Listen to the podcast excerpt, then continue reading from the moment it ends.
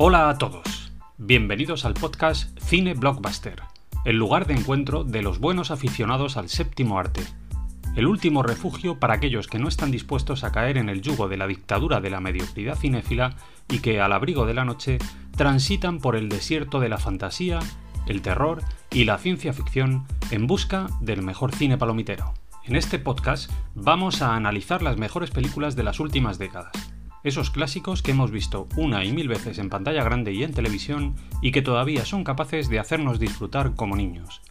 Vamos a hablar de directores míticos, de actores y actrices que marcaron nuestra infancia y por supuesto también vamos a centrar nuestra atención en un buen número de cómics, novelas, series de televisión y videojuegos.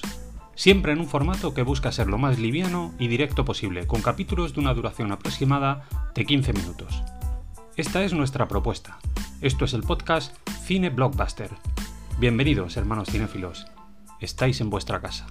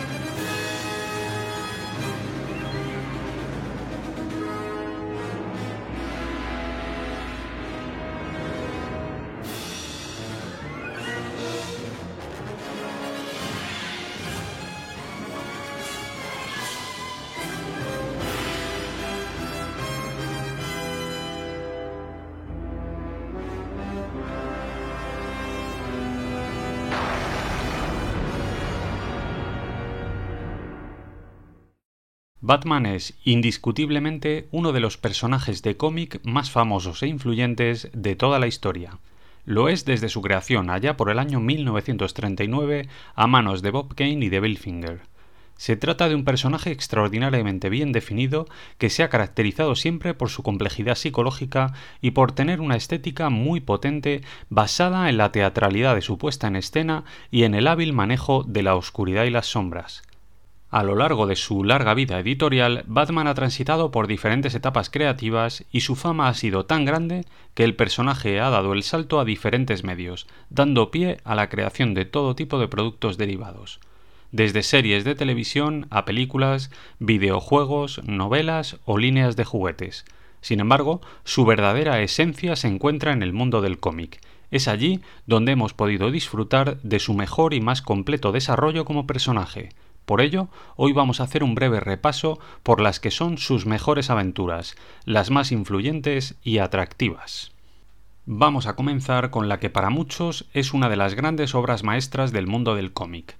Batman, El regreso del Caballero Oscuro. Un cómic creado por Frank Miller que bien podría ser la obra cumbre del personaje. En esta ocasión nos encontramos con un Batman veterano que tras una retirada de varios años decide volver a enfundarse la capa de nuevo en una aventura cargada de dramatismo y de épica. Se trata de la versión más dura posible del personaje. En ella vemos a un Batman brutal, sangriento, oscuro, que está llevado al límite y que, con su decisión de regresar, pone en marcha una espiral de sucesos que traerá de vuelta a algunos de sus mayores enemigos y que provocará un encuentro épico con el otro gran personaje de la compañía, Superman. El cómic que cuenta con los dibujos del propio Miller y con la tinta de la gran Lynn Barley, mantiene una estructura recia de 16 viñetas, encuadrada en una espléndida narración que disecciona al personaje y que nos muestra una sociedad tendenciosamente corrupta que obliga a Batman a salir de su retiro. Hemos empezado hablando de Frank Miller y de su primera gran aportación al personaje, Batman el regreso del Caballero Oscuro. Ahora vamos a volver a mencionar a este guionista maravilloso para analizar su otra gran obra maestra, Batman Año 1. Para hacerlo, debemos viajar al año 1987, una época en la que Frank Miller estaba atravesando una etapa creativa auténticamente maravillosa. La mejor muestra de ello es que en 1986 Miller había publicado nada menos que Born Again, de Daredevil, otra obra maestra imprescindible que revolucionó el género como nunca antes se había hecho y que sentó las bases para la llegada del título que hoy nos ocupa. Batman Año 1 es una auténtica maravilla. La historia está contada desde la perspectiva de James Gordon, con dibujos realistas del gran David Mazzucchelli, y en ella vemos los orígenes del hombre murciélago. Todo narrado con calma, mediante tonos grises, apagados, muy crudos, en viñetas estudiadas al milímetro, en las que se nos muestran las entrañas de una sociedad decrépita. Y todo ello sin utilizar un auténtico villano, ya que en este caso el mal está representado a través de la propia corrupción, que lo está devorando todo en la ciudad de Gotham. Sin duda, se trata de una obra cumbre en el género, cargada de violencia y de crítica social que se ha convertido en un clásico inmortal. Poco después, en 1988, se publicó Batman The Cult, traducida aquí en España como El culto o la secta. Una obra muy influyente en su época, en la que se nos presenta una organización secreta que está liderada por el villano Joseph Blackfire, que ha decidido impartir su particular punto de vista sobre los crímenes, comenzando una orgía de sangre y de violencia en Gotham. Estamos ante uno de los títulos más oscuros de Batman, en el que vemos al personaje completamente roto y en el que se nos muestran imágenes absolutamente demoledoras. El guionista de esta obra es nada menos que Jim Starlin, habitual de Marvel y creador, entre otros, del mítico villano Thanos.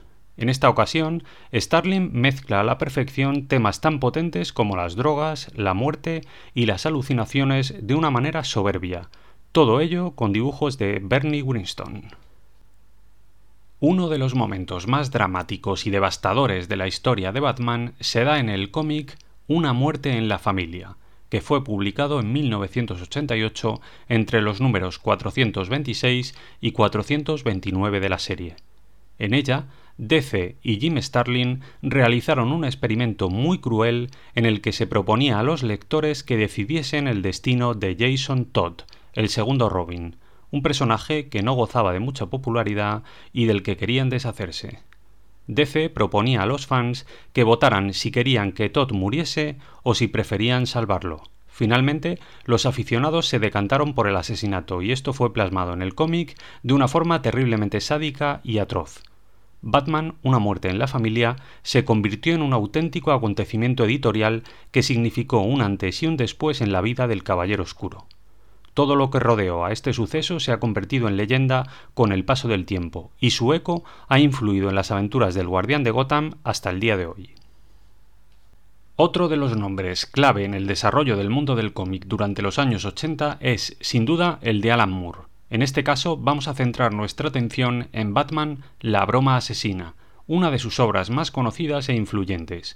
En ella se nos cuenta una historia autoconclusiva en la que se ahonda en la relación entre Batman y el Joker. El cómic ganó el premio Eisner en 1989 y nos muestra los orígenes del Joker a través de diversos flashbacks.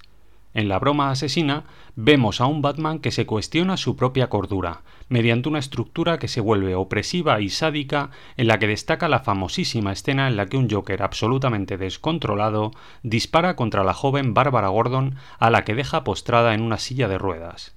Como anécdota, cabría mencionar que el propio Alan Moore criticó la obra al considerar que no había alcanzado el nivel de humanismo que buscaba en los personajes. Corrían los años 90 cuando la dupla formada por Jeb Loeb y Tim Sale desarrolló la trama de Batman El largo Halloween, una historia que nos muestra un año completo en la vida de Batman y de Gotham City, y que está ambientada en los primeros años del hombre murciélago, presentándonos a un Batman que intenta descubrir a un misterioso asesino, mientras al mismo tiempo que transcurre el caso, ocurre una evolución en la galería de villanos del Bat Universo, quienes pasan de ser maleantes o simples mafiosos a convertirse en supervillanos con disfraces teatrales. Además, el cómic nos muestra el origen de dos caras. La serie está fuertemente influida por la corriente cinematográfica del cine negro y por películas como El Padrino, y es una auténtica maravilla visual. El Joker es, indiscutiblemente, el gran villano de Batman. De eso no cabe ninguna duda. Es su némesis, su oponente por excelencia y, en parte, el individuo que le complementa y que le hace crecer. Por eso, las historias relacionadas con el payaso asesino son las que mejor definen al héroe enmascarado. En este caso vamos a hablar de Batman, el hombre que ríe, un título que fue publicado en 2005 y en el que retrocedemos al momento en el que se produce el primer encuentro entre ambos personajes. En este caso, el guionista Ed Brubaker nos muestra a un Batman que debe reajustar su forma de ver el mundo para poder enfrentarse a la maldad sin sentido del Joker, a su sadismo y a su capacidad casi infinita para generar muerte y caos. La historia estaría ambientada poco después de los sucesos vistos en Batman Año 1, y en ella vemos como la relación entre el héroe y el comisario Gordon está empezando a fraguarse. Una de las mejores historias del Batman contemporáneo es El Tribunal de los Búhos, una historia lanzada en 2011 y desarrollada por Scott Snyder y por Greg Capullo, en la que Batman llevará a cabo una investigación que le conducirá hasta el Tribunal de los Búhos, una especie de leyenda urbana cuya procedencia se remonta a los orígenes de la ciudad de Gotham y de la propia familia Wayne. Se trata de una organización secreta formada por miembros de la alta sociedad que ha estado dirigiendo Gotham City en la sombra desde su fundación. A partir de aquí nos encontramos con una historia que llevará a nuestro héroe al límite físico y mental de sus capacidades. Otro de los grandes títulos de la época actual es, sin duda alguna, Batman Yo Soy Suicida, una aventura firmada por Tom King entre los años 2016 y 2017. King es considerado por muchos como el gran autor del Batman de nuestros días y aquí nos regaló una de sus grandes obras maestras. En este caso la historia está contada de una manera muy interesante, ocultándole información al lector, proponiéndole un puzzle que solo se resuelve al final de la narración.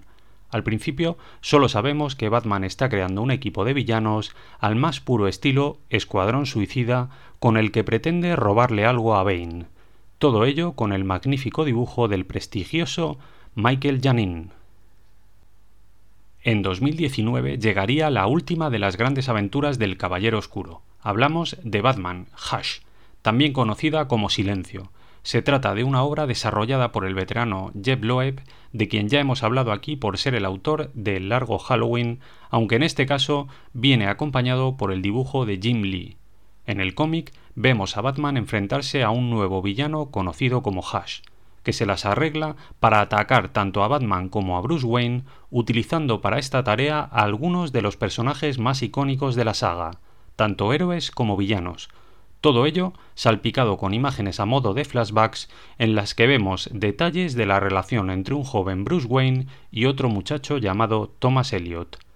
A lo largo de los diferentes números vemos a Catwoman, al Joker, a Bane, a Harley Quinn, a Hydra Venenosa o al mismísimo Superman.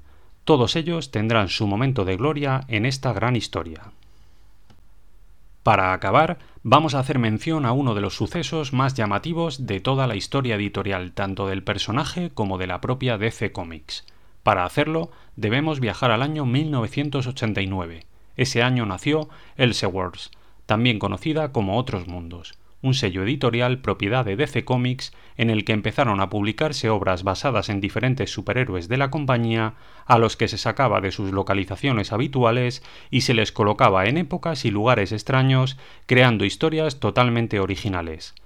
La primera obra lanzada por este nuevo sello editorial fue nada menos que Gotham Luz de Gas, una obra firmada por Brian Augustin y por Mike Mignola. En ella vemos una historia ambientada en 1889, en la que Batman se ha convertido en un héroe victoriano que debe enfrentarse nada menos que a Jack el Destripador. La obra es una maravilla y en ella destaca sobremanera el trabajo del dibujante Mike Mignola, que demuestra su buen hacer tanto en la ambientación de la ciudad como en la recreación de los terribles crímenes cometidos por el villano. Y así, amigos y amigas, llegamos al final de este episodio. Espero que os haya gustado y que de aquí en adelante sigáis nuestro contenido en el podcast Cine Blockbuster. Fuerza y honor familia. Hasta la próxima.